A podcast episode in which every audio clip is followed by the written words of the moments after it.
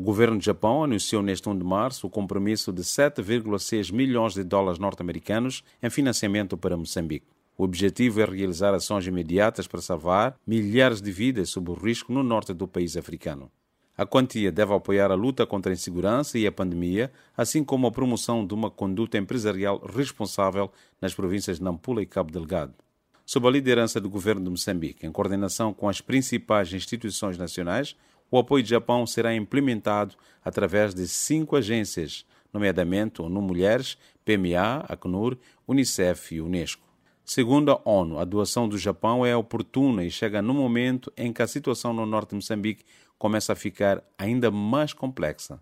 Para a representante da ONU Mulheres, Maria Kainziri, é urgente a combinação de medidas imediatas para salvar vidas com respostas de médio e de longo prazo, tendo em conta a ação humanitária, desenvolvimento e pacificação. Os recursos recebidos do governo do Japão, que são um milhão de dólares americanos, permitiram ao ONU Mulheres ajudar 1.500 jovens entre os 15 e 24 anos, com assistência humanitária baseada em vouchers eletrônicos para satisfazer as suas necessidades alimentares imediatas e kit de dignidade. Aceder às competências digitais, vocacionais e empregabilidade para tirar partido das oportunidades de emprego e reduzir a radicalização entre os jovens no distrito de Chiuri e Anquaba, em Cabo Delgado, é o outro benefício com que a ONU Mulheres irá implementar para os jovens. Já Pierre Lucas, diretor nacional adjunto do Programa Mundial para a Alimentação, PMA,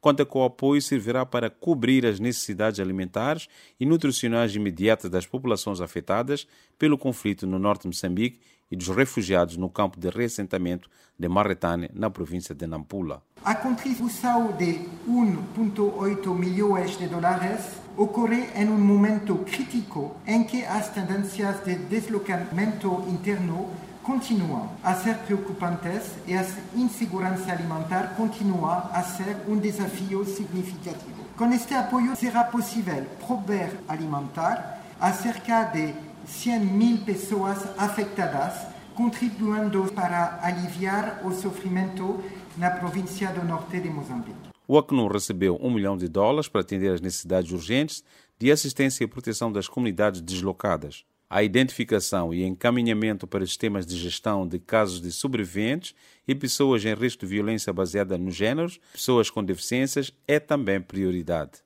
O financiamento cedido à Unesco será para a promoção do empoderamento da juventude e das mulheres, bem como na proteção dos direitos humanos e da paz na província de Cabo Delgado. Com base noutras iniciativas em curso, o projeto visa beneficiar mais de 15 mil jovens e mulheres nos distritos de Metuge e Anquabe. Paulo Gomes, representante da Unesco em Moçambique, explica o tocante à sua agência. É neste contexto que o governo do Japão alocou cerca de 1,2 milhões de dólares para apoio adicional à educação para reforçar competências para a vida de jovens, promoção e diálogo para a paz e reconciliação.